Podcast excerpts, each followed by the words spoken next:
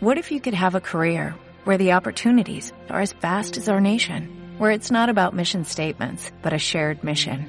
At U.S. Customs and Border Protection, we go beyond to protect more than borders, from ship to shore, air to ground, cities to local communities. CBP agents and officers are keeping people safe. Join U.S. Customs and Border Protection and go beyond for something far greater than yourself. Learn more at cbp.gov/careers.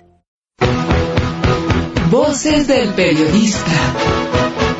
El Club de Periodistas de México, con su brazo asistencial, la Fundación Antonio Sáenz de Miera y Frieital, presenta Voces del periodista. Conduce Celeste Sáenz de Miera. Comenzamos.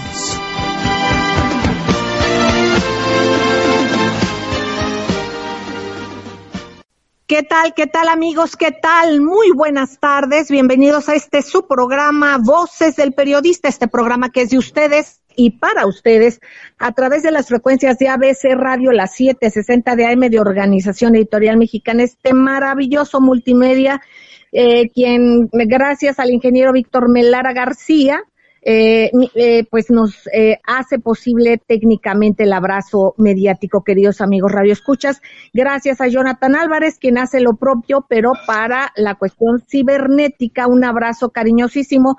Por supuesto, agradecemos también a las frecuencias radiales que nos transmiten de manera diferida, como es Grupo Radio Turquesa, la joya del sureste, que nos lleva a Centroamérica, el Caribe y parte de los Estados Unidos, además de esa bellísima región de nuestra queridísima llamada República Mexicana. Gracias a las frecuencias de la Pantera en la frontera norte, queridos amigos, y por supuesto un abrazo a esta radio eh, que es a través del Internet, que es Nueva República. Un abrazo, hermanos queridos, a todos. Un privilegio estar con ustedes. Bueno, queridos amigos, eh, les saludo, les agradecemos. Tenemos una mesa, como siempre, de veras de privilegio. Agradecemos enormemente a quienes escucharemos, que es la maestra Ceci Tapia Solidaridad Mil, va a arrancar eh, con la cuestión de redes, pero eh, yo quiero decirles a ustedes que gracias al maestro Diego Papalardo de la Federación Internacional del Club de Periodistas de México, pues vamos a poder escuchar al maestro Mario Ramos. Ya verán ustedes qué personaje de estudios de lo que tiene que ver la geopolítica internacional eh, y que bueno, todo lo que está pasando en Sudamérica, él puede hablar, eh, nos va a hablar sobre esto, sobre, en, él es director de un centro de estudios importantísimo de la región, él está y lo tenemos enlazado desde Ecuador, y bueno, al maestro Diego Papalardo también desde el sur de nuestro continente, desde Argentina, un abrazo a todos ustedes. Y qué decir que está el maestro don Rodolfo Sánchez Mena, directivo del Club de Periodistas de México, también parte del jurado calificador del certamen nacional e internacional de periodismo. Eh, quien además también es académico y es directivo de la Sociedad Mexicana de Geografía y Estadística, que por cierto eh, el domingo pasado eh, cumplió un aniversario más. Eh, ya nos platicará el maestro don Rodolfo Sánchez Mena, esta benemérita institución con más de 100 años. Y bueno, pues vamos a arrancar, queridos amigos. Yo quisiera enviar un abrazo de mucha gratitud al maestro Manuel Torres, eh, en personaje que sabe mucho de cuestiones de agua y todo, ya algún día platicaremos con ellos, con él. Pero bueno, queridos amigos, vamos a arrancar. Ceci, querida, eh, tú que nos orientas sobre lo importante y lo relevante de que escuchemos en las redes, eh, qué es lo que tú eh, nos sugieres, Ceci Linda. Adelante, Ceci Tapia, Solidaridad Mil, con tu resumen para poder aprovechar la presencia de los maestros, pero también escuchar tus opiniones, Ceci, eh, tú como fiscalista, además de directora de redes del Club de Periodistas de México y de Voces del Periodista eh, y defensora de derechos humanos. Adelante, Ceci, te escuchamos con atención. Claro que sí, querida Celeste. Pues hoy es un día muy interesante. Muy buenas tardes a los maestros que hoy nos acompañan. Muchas gracias, Jonathan. Muchas gracias a todos, a todos los radioescuchas. Pues resulta que el SAT está desatado. Aún no suelta las citas para poder arreglar en este país pues todo lo que necesitamos las personas físicas. La llamada hoy de redes sociales y por supuesto aprovechando el espacio es por favor libérenos citas, queremos cumplir porque no se ha caído la contribución en México a pesar de la época pandémica.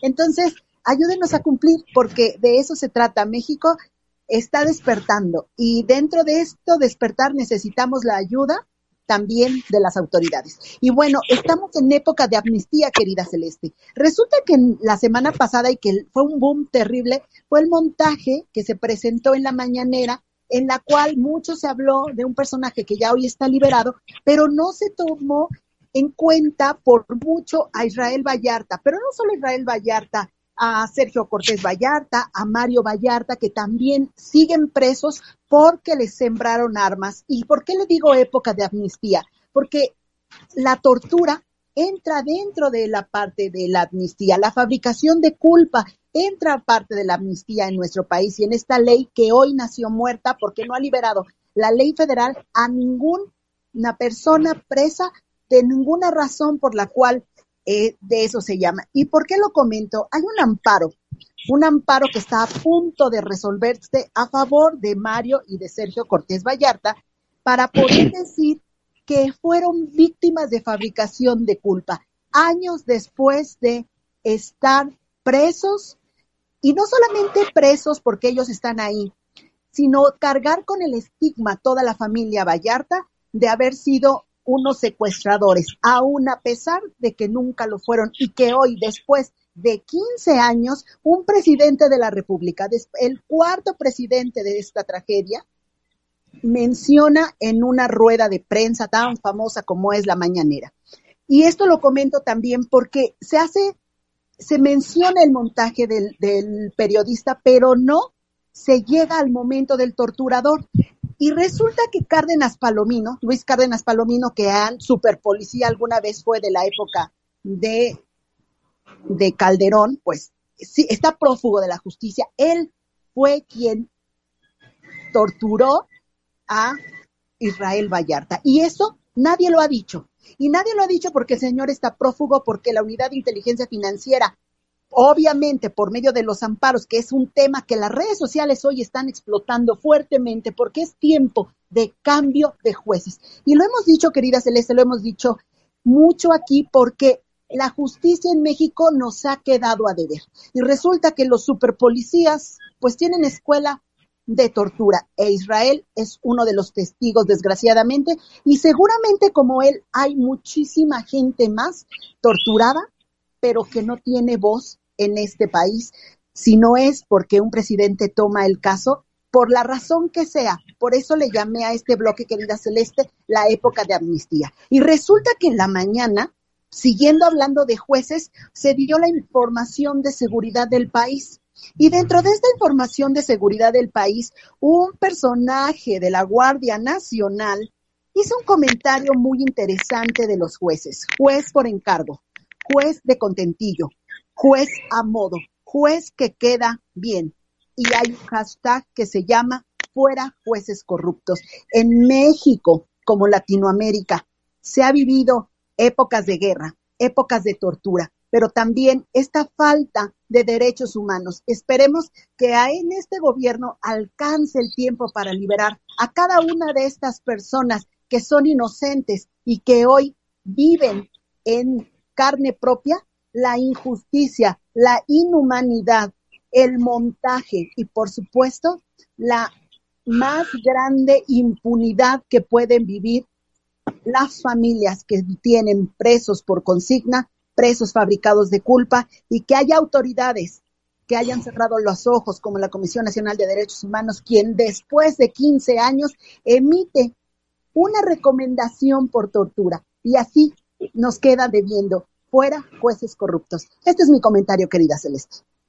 Gracias, Ceci Tapia. Ceci, querida, gracias. Por supuesto, recordamos y estamos en apoyo a que se liberen a todas estas personas que están siendo víctimas, víctimas y se les revictimiza de esta manera.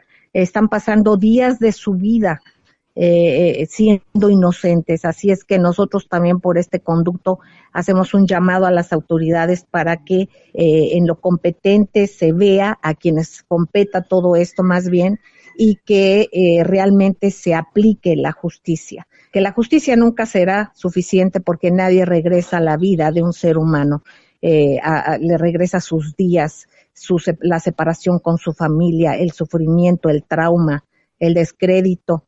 Hay cosas que se tendrán y se podrán reivindicar, pero hay otras que no. Así es que hacemos este atento llamado de acá y esta exigencia y recordamos el nombre también de Pablo Grimm, al que hemos dado seguimiento independientemente de Israel Vallarta y otros más que siempre han sido mencionados y que hay que dar seguimiento, así como otros compañeros periodistas y defensores y defensoras de derechos humanos lo hacen. Hay que continuar con ello.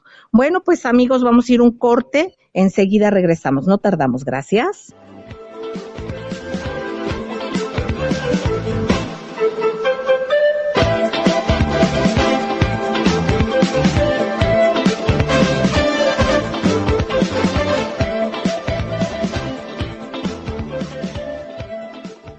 Gracias, queridos amigos. Gracias por seguir con nosotros eh, aquí en las frecuencias de ABC Radio, las 760 de AM y quienes nos retransmiten de manera diferida.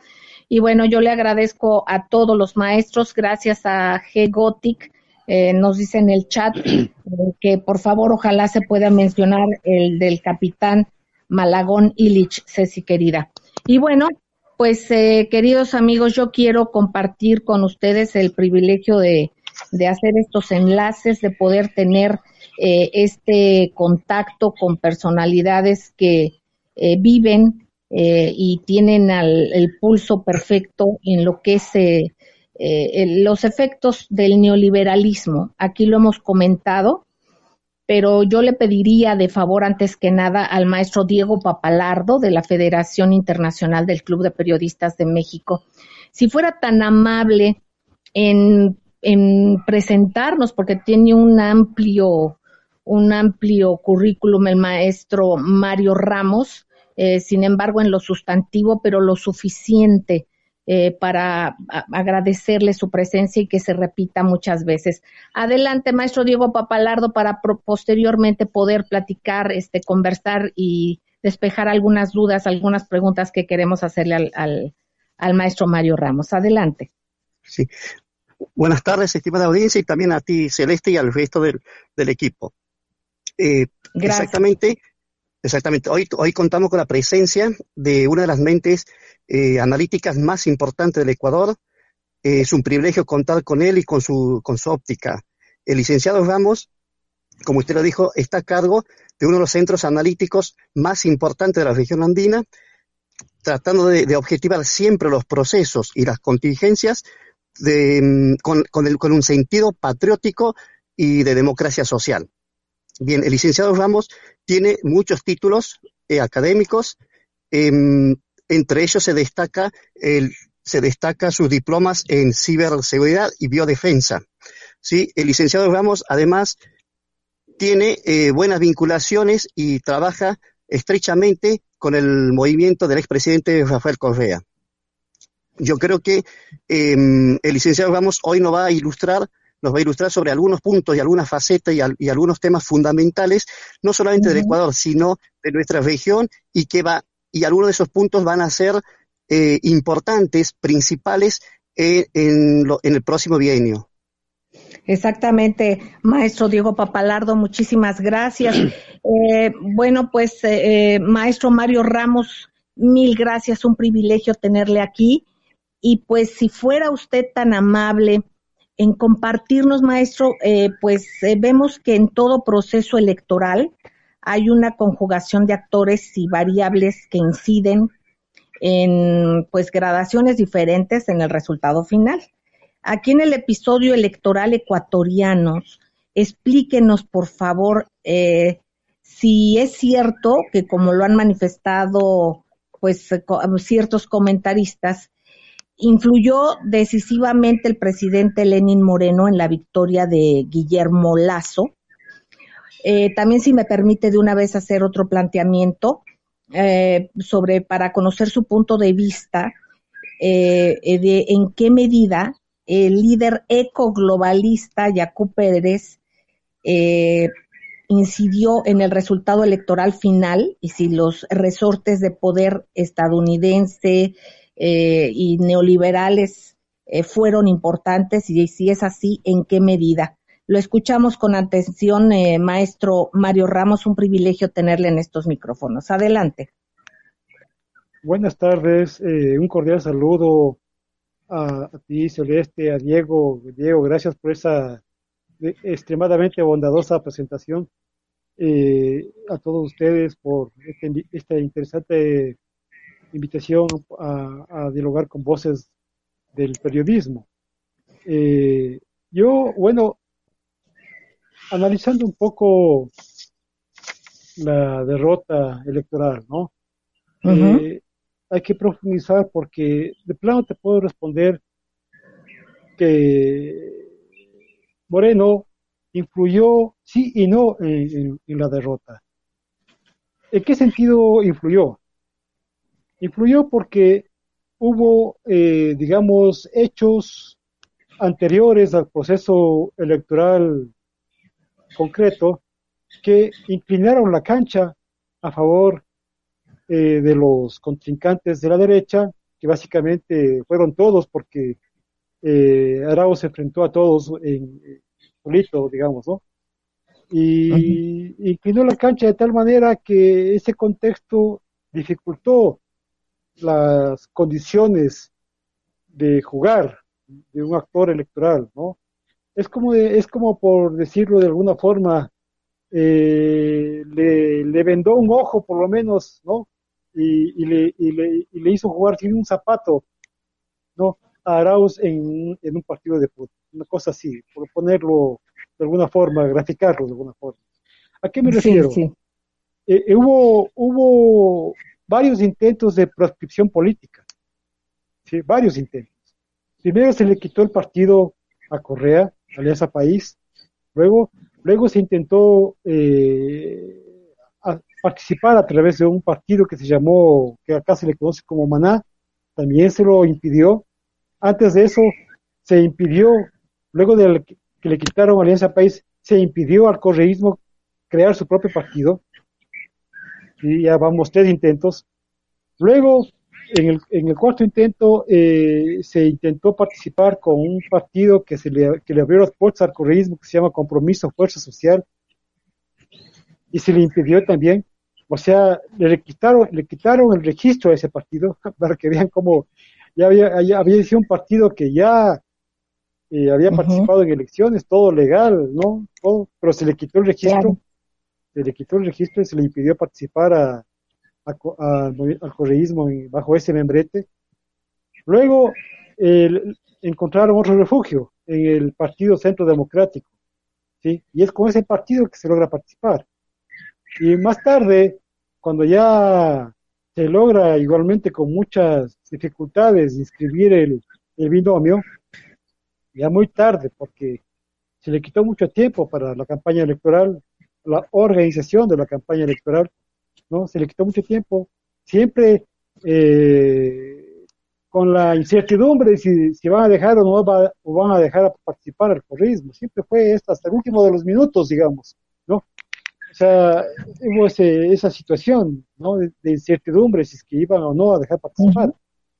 Finalmente, se logró participar, ¿no? Con todo las, ese contexto anterior de persecución propiamente político-electoral. Pero antes de eso, también hubo persecución a los líderes, ¿no? Por ejemplo, se le impidió participar a, Correa como candidato a vicepresidente. Se inventaron un, juicio prácticamente sumario para con ese pretexto impedirle participar. Eh, toda la plana mayor de los dirigentes del correísmo están o exiliados o enjuiciados, ¿no? Algunos con billete. Entonces, pueden imaginar, esto no ha pasado en contextos de supuesta democracia, no creo que ha pasado en ninguna parte de América Latina. O sea, aquí, Exactamente. Eh, el, eh, aquí el offer en el Ecuador es el offer más agresivo que ha vivido nuestra América, ¿no? Muy agresivo. Entonces, fíjese, maestro querido. Ajá. Sí. Eh, no, perdón. En esas, sí, en esas condiciones se llega al proceso electoral. Pero de ahí podríamos entrar a la segunda, a la segunda parte de la, de la, respuesta a su pregunta. ¿Qué errores se cometieron durante la campaña? Se cometieron errores, evidentemente. ¿sí? Se cometieron errores, ya propiamente hablando de marketing político, de organización electoral, ¿no? Y, otros errores más. Entonces, eh, por ejemplo, o sea, eh, es muy conocido Durán Barba, ¿no? Es un gran estratega y Durán Barba le puso zapatos rojos a Guillermo Lazo, le vistió de joven. Y claro, es chistoso porque nadie lo podía creer, ¿no? Pero sin embargo, fue el, los propio, el propio correísmo que hizo virales, digamos, esa, esa, esas promociones en, las redes, por ejemplo. Porque Durán Barba es un, es un estratega, eh, sabe cómo trabajar las cosas, ¿no? Bueno, podríamos alargarnos demasiado, si se quiere profundizar lo puedo hacer, pero podríamos alargarnos demasiado en los errores de campaña, en, errores políticos inclusive, que se cometieron, ¿no? Eh, que contribuyeron todos a la derrota de, del Correa. Entonces, Moreno tuvo eh, en la parte más política, digamos, que tuvo que ver, y en la parte más electoral no, porque ya son cuestiones de la propia campaña electoral, ¿no? Y el tema, de, para terminar la, respuesta, el tema de Yacu Pérez, ¿no? Eh, eh, si vemos el histórico, el histórico del voto nulo, Yacu Pérez llamó a votar nulo, eh, superó, superó, superó porque fueron unos 600 mil votos de, que superaron al histórico del voto nulo, ¿sí? Entonces ese, ese voto nulo al restar a, a, Arauz, obviamente sumaron indirectamente o coadyuvaron indirectamente a, a las sumas de Guillermo Lazo.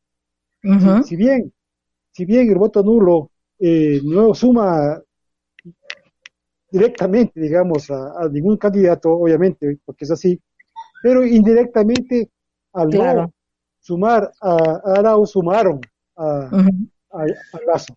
Entonces, de otra manera, Jaco Pérez, que es un disfrazado de indígena, ¿no? Y que Pachacuti hace mucho tiempo dejó de ser un partido de izquierda, esa es una cosa que poco se conoce en América Latina, pero hace, hace mucho tiempo yo, estuve muy involucrado en la creación de Pachacuti. Se puede decir que hasta soy eh. una especie de fundador de ese movimiento. Pero hace mucho tiempo que dejó de, Sí, perdón. Mire, maestro, vamos a ir un corte ya.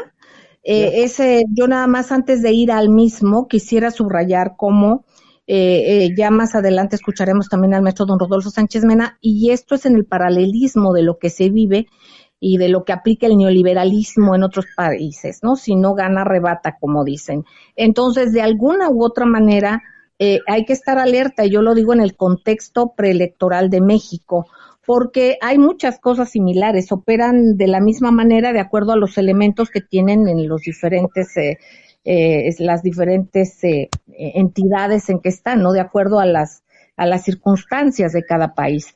Pero, por ejemplo, la participación de instituciones, como aquí un instituto electoral muy cuestionado, por otra parte también la participación de la no equidad, imagínense, de, de un instituto nacional electoral que la mayoría del pueblo mexicano no lo siente equitativo, esto cómo impacta también. Por otra parte también los disfraces, ¿no? Las máscaras que aquí ya en México también no las sabemos también y hay que estar alerta de este, como este señor Jaco Pérez que se vistió supuestamente de izquierda y que los indígenas y lo que fue es una parte del golpe blando eh, de toda esta articulación. Vamos a ir un corte, queridos amigos, vamos a regresar con el maestro Mario Ramos, con el maestro Diego Papalardo y por supuesto también escuchar al maestro don Rodolfo Sánchez Mena. No tardamos, gracias.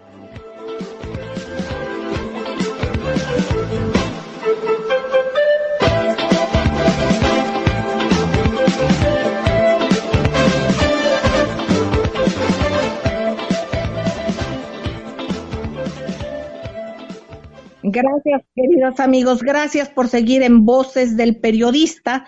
Estamos escuchando al académico, al especialista en temas precisamente eh, de, todo lo que es la región andina, el maestro Mario Ramos.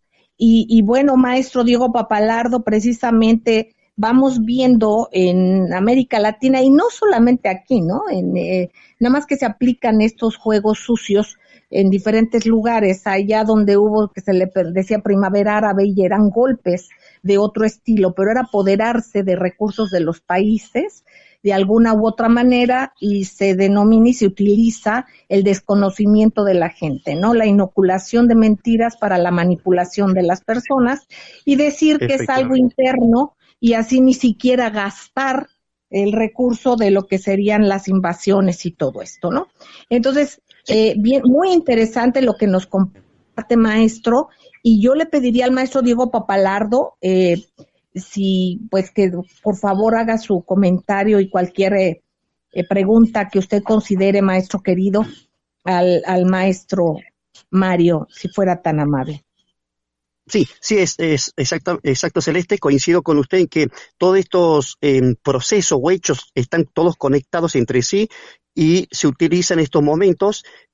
Eh, se está utilizando las tecnologías eh, comiciales de manipulación de comportamiento y luego también de, de orientación del resultado final de los comicios con la finalidad de mantener o preservar los intereses de determinadas élites. Lo que está sucediendo o lo que ha sucedido en Ecuador, como usted dijo, puede replicarse no solamente en México, sino también en otros, en otros países. Por eso es importante saber y conocer qué es lo que realmente ha pasado en Ecuador. Estimado licenciado Ramos, bajo la administración del, presidente electo Lazo, y siempre hablando dentro del tiempo que la previsibilidad analítica puede llegar a contemplar.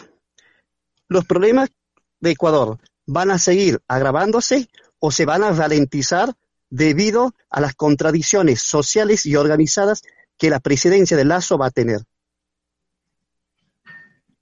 Diego, mira, eh, Lazo, a diferencia de Moreno, no ha ocultado cuál es su proyecto político económico. Moreno lo ocultaba, ¿sí? Eh, es un maestro del disfraz, como dijo Celeste. En cambio, Lazo no. Lazo eh, ha, manifestado abiertamente que su proyecto es neoliberal. Y si queremos comparar con algún país de América Latina, es una especie de Macri recargado. Eh, eh, se va a profundizar el modelo neoliberal en un contexto donde ya el Ecuador está en una crisis, porque ya vivimos un, con el gobierno de Moreno un neoliberalismo agresivo que destruyó la economía, destruyó nuestra economía absolutamente, ¿sí? La economía popular sobre todo, porque al ser un capitalismo financiero, obviamente los que están vinculados y son dependientes de ese modelo de capitalismo financiero depredador salen beneficiados, ¿no? Pero la gran mayoría del pueblo ha, visto, ha visto empobrecida. Entonces, eh, eso va a representar eh, Lazo, eh, la continuidad del neoliberalismo que hemos tenido en estos cuatro años, ¿no? Pero aún inclusive más recargado y con una gravedad, eh, con un sometimiento geopolítico, geoestratégico mucho más profundo. Mira, hace dos días o, ayer, si no, Lazo visitó Colombia y llegó a decir, para que vean lo grave que se viene, Llegó a decir que el bombardeo que, hizo Colombia a nuestro país en el año 2008 está justificado, ¿sí? Porque fue en defensa propia de Colombia. O sea, el, próximo presidente llegó a justificar el bombardeo de su, de su propio país. O sea, para que vean lo que, se viene, de grave lo que se viene. Entonces, eh, para no alargarme la respuesta, eh, Diego, es un neoliberalismo más radical inclusive porque él, eh, eh, eh va, va, a venir a privatización, ¿no? De muchas áreas públicas, muchas eh, empresas públicas. Y claro, o sea, yo creo que se va a agravar la situación del pueblo. Maestro querido, no sé si quiere comentar algo más el maestro Papalardo, perdón.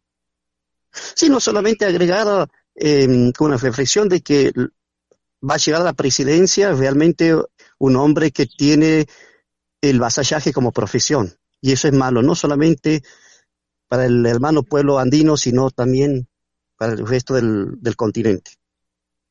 Exactamente. Eh, maestro Ramos, refiriéndonos ya en este, en este plano geopolítico, ¿cuál cree que va a ser la respuesta y el comportamiento de este señor eh, Lazo, eh, electo en las eh, en relación, perdóneme, a las relaciones estatales con polos de poder, pues como Rusia, China e Irán, en el cual antes fluían de otra manera, ahorita con lo que nos está diciendo, ¿qué irá a pasar en este, en este contexto geopolítico, maestro? Ya. El, como dijo Diego, un total vasallaje, ¿no? A la política de los Estados Unidos. Eh, por ejemplo, un elemento interesante, otro ejemplo que grafica lo que va a ser la política exterior de Lazo. Él ha dicho que va a invitar a Guaidó a su posesión, porque es el, presidente reconocido por el gobierno de Ecuador, para que vean. Eh, va a invitar nada más que a Guaidó, cuando ya Europa inclusive ya no le reconoce como presidente, este señor lo va a invitar a su posesión eh, en la Asamblea Nacional. Miren, eh, Moreno rompió relaciones con Irán, eh, si no me falla la memoria, hace casi dos años o más. Entonces, él, si, si con, los, con dos pequeños ejemplos que les acabo de poner, esto de la justificar el bombardeo de Angostura y eh, invitar a Guaidó, ya podemos imaginarnos cuál, va a ser la política exterior respecto a China, Irán y, Rusia, ¿sí? De completo sometimiento a los intereses geopolíticos. Exactamente, maestro. Ahora, yo le pregunto a usted, eh, abro la pregunta para todos, el maestro Diego Papalardo, para el maestro don Rodolfo Sánchez Mena y por supuesto para Ceci Tapia. Y para ustedes, queridos amigos, si quieren comentar algo y hacérnoslo saber, en el hilo del tweet que subimos en celeste, arroba celeste science m. Eh, por ejemplo, eh, en qué lugar y en dónde están los pueblos. Sabemos que los pueblos ya no tienen la lectura, aunque ahorita vimos esta capacidad de dominio por la eh, por las cuestiones de propaganda, que eso es lo que es una alerta absoluta para México.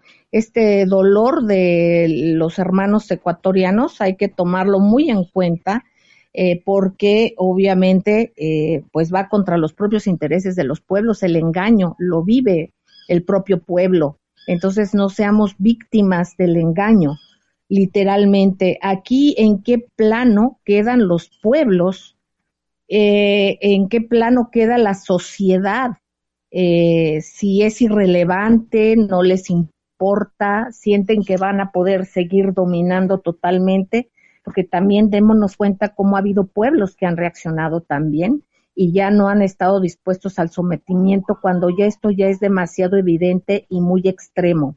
A pesar de que han tratado de eh, inocular terror y de, y de hacerlo, impartirlo, como es en el caso de Bolivia, y vamos viendo la reacción también de los pueblos.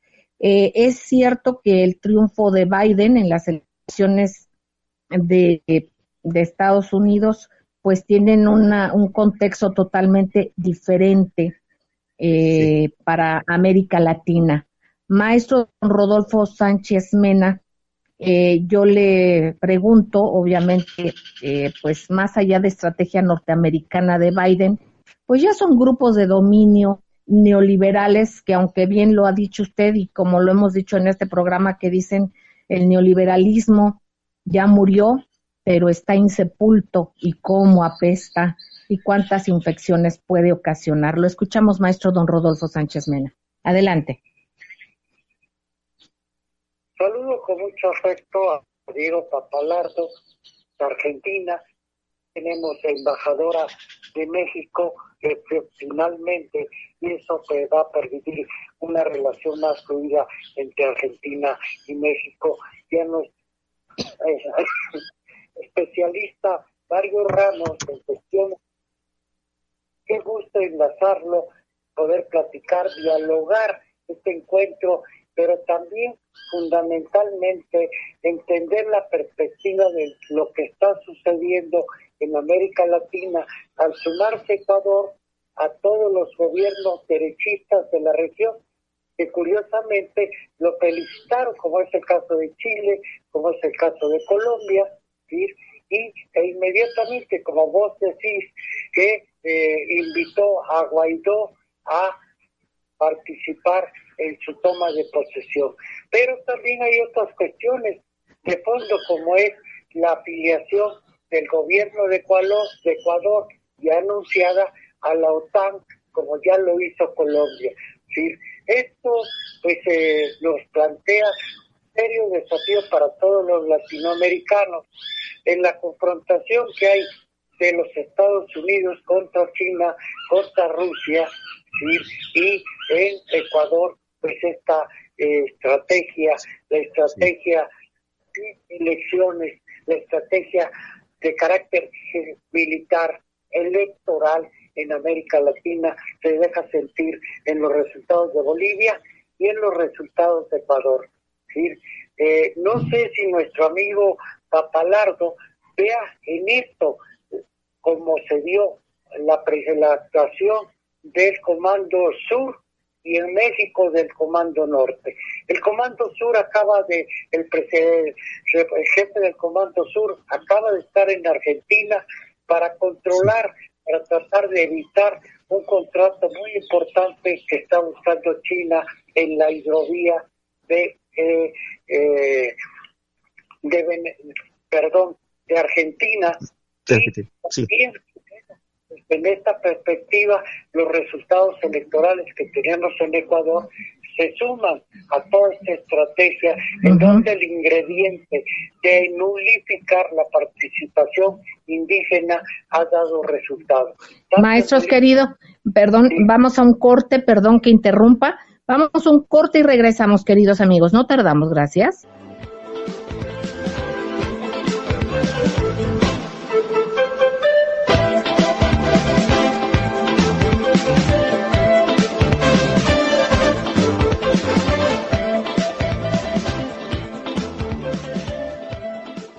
Gracias, queridos amigos, gracias por continuar con nosotros en las frecuencias de ABC Radio, las 760 de AM de Organización Editorial Mexicana, quienes nos replican Grupo Radio Turquesa, Frecuencias de la Pantera, Radio La Nueva República, en Voces del Periodista, queridos amigos. Estamos en esta mesa con Ceci Tapia Solidaridad Mil, eh, con el maestro especialista en geopolítica, eh, el maestro um, Mario, Mario Ramos y por supuesto el maestro eh, Diego Papalardo de la Federación Internacional del Club de Periodistas de México. Y, bueno, el maestro don Rodolfo Sánchez Men, ustedes lo conocen, académico de primer nivel y directivo del Club de Periodistas de México y por supuesto eh, pilar editorial en Voces del Periodista. Eh, ya con lo único que aquí nos, nos preocupa es el tiempo, ¿verdad? Ya estamos en el último bloque, pero yo les pediría eh, maestro don Rodolfo Sánchez Mena, la conclusión para poder pasar a la reflexión o lo que quieran este, intervenir y participar nuestros queridos amigos. Maestro don Rodolfo, adelante, lo interrumpimos para irnos al corte. Bueno, entonces, pues sintetizando el resultado desde la perspectiva de México, de su servidor, pues ve en el triunfo del banquero Lazo un fortalecimiento de la derecha ecuatoriana y de toda la región. Entonces, esta es la perspectiva, eh, la que tenemos que plantear de cuál es el futuro de las izquierdas. Hay diferentes tipos de izquierdas. En Ecuador, bueno, pues no logró amalgamarse un frente común de izquierda para impedir en medio de la pandemia tan terrible, como lo hemos comentado, que ha afectado al pueblo de Ecuador y que finalmente haya triunfado un ultraderechista como es el banquero Lazo, pues sí es preocupante para nosotros. Gracias, maestro don Rodolfo Sánchez Mena. Maestro Diego Papalardo, ¿algún comentario eh, que se haya quedado en el tintero, por favor? Sí, Celeste, eh, que lo que estamos viendo en nuestros países es la respuesta de la élite estadounidense de gestión global con la finalidad de volver a rediseñar este marco regional de tal modo de, que no se le pueda salir de su dominio, de su control. Por eso la obstrucción a otros centros de, de, poder, como por ejemplo el chino y el ruso, que pueden contribuir a ellos a la autodeterminación de nuestros pueblos y a una democracia social. Muchísimas gracias. Maestro Mario Ramos, adelante. Bueno, bueno. Sí, adelante, sí, maestro. Bueno, yo creo que a pesar de todo el contexto adverso que existe, nuestros pueblos latinoamericanos llevan en su ADN ese, ese, ese, esa voluntad de lucha permanente. ¿sí? Entonces, no hemos sido doblegados. Si comparamos con, por ejemplo, con lo que le pasa a los países europeos, ahí no, en, Europa no hay una Cuba, no hay una Venezuela, eh, no hay una Nicaragua, ¿no? Y ahorita, por ejemplo, tampoco hay un México, ¿sí? Entonces, eh, quiero o no, nuestros pueblos permanecen en lucha permanente y a la larga logremos nuestra total independencia y liberación. Eso va a pasar tarde o temprano, eh, yo creo que más temprano que tarde, porque además del contexto geopolítico, geoestratégico, ayuda a eso, ¿sí? El declive relativo del, poder gringo y además eh, el fortalecimiento del mundo multipolar. Entonces, hay condiciones completamente diferentes y creo yo favorables y no tenemos tiempo para profundizar en eso, pero eh, que pueden ayudar a, que nuestras eh, luchas tengan mayor éxito. ¿no? Claro que siempre dependerá de la calidad de dirigentes, de la calidad de la estrategia, de la calidad organizativa que se logre internamente, porque por más que sea, hay, por más que haya un contexto eh, favorable, si no hay condiciones internas que aprovechen ese contexto, nada se puede hacer. Entonces, se requiere de mayor eh, fortalecimiento organizativo, ¿no? De determinados líderes, de organizaciones, mayor claridad, eh, no cometer errores estratégicos y esas cosas.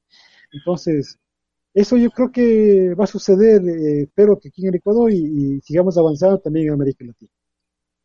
Sí, maestros queridos, yo creo que es fundamental el, la, creación de la conciencia social.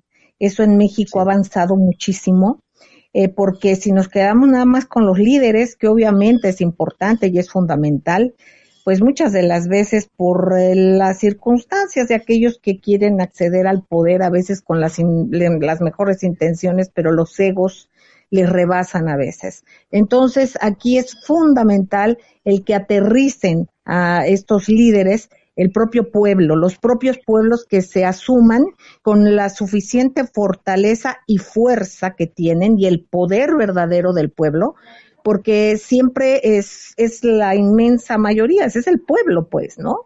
Y sin embargo, unos pocos creen que manipulan. Entonces hay que estar muy al tanto, muy alerta eh, con todas estas eh, inoculaciones de mentira, con estas estrategias de coartar eh, que fluyan las cosas de una manera natural. Eh, por eso es por lo que dice el maestro Mario Ramos, que finalmente las cosas son como la fuerza de gravedad, tendrán que caer por su propio peso.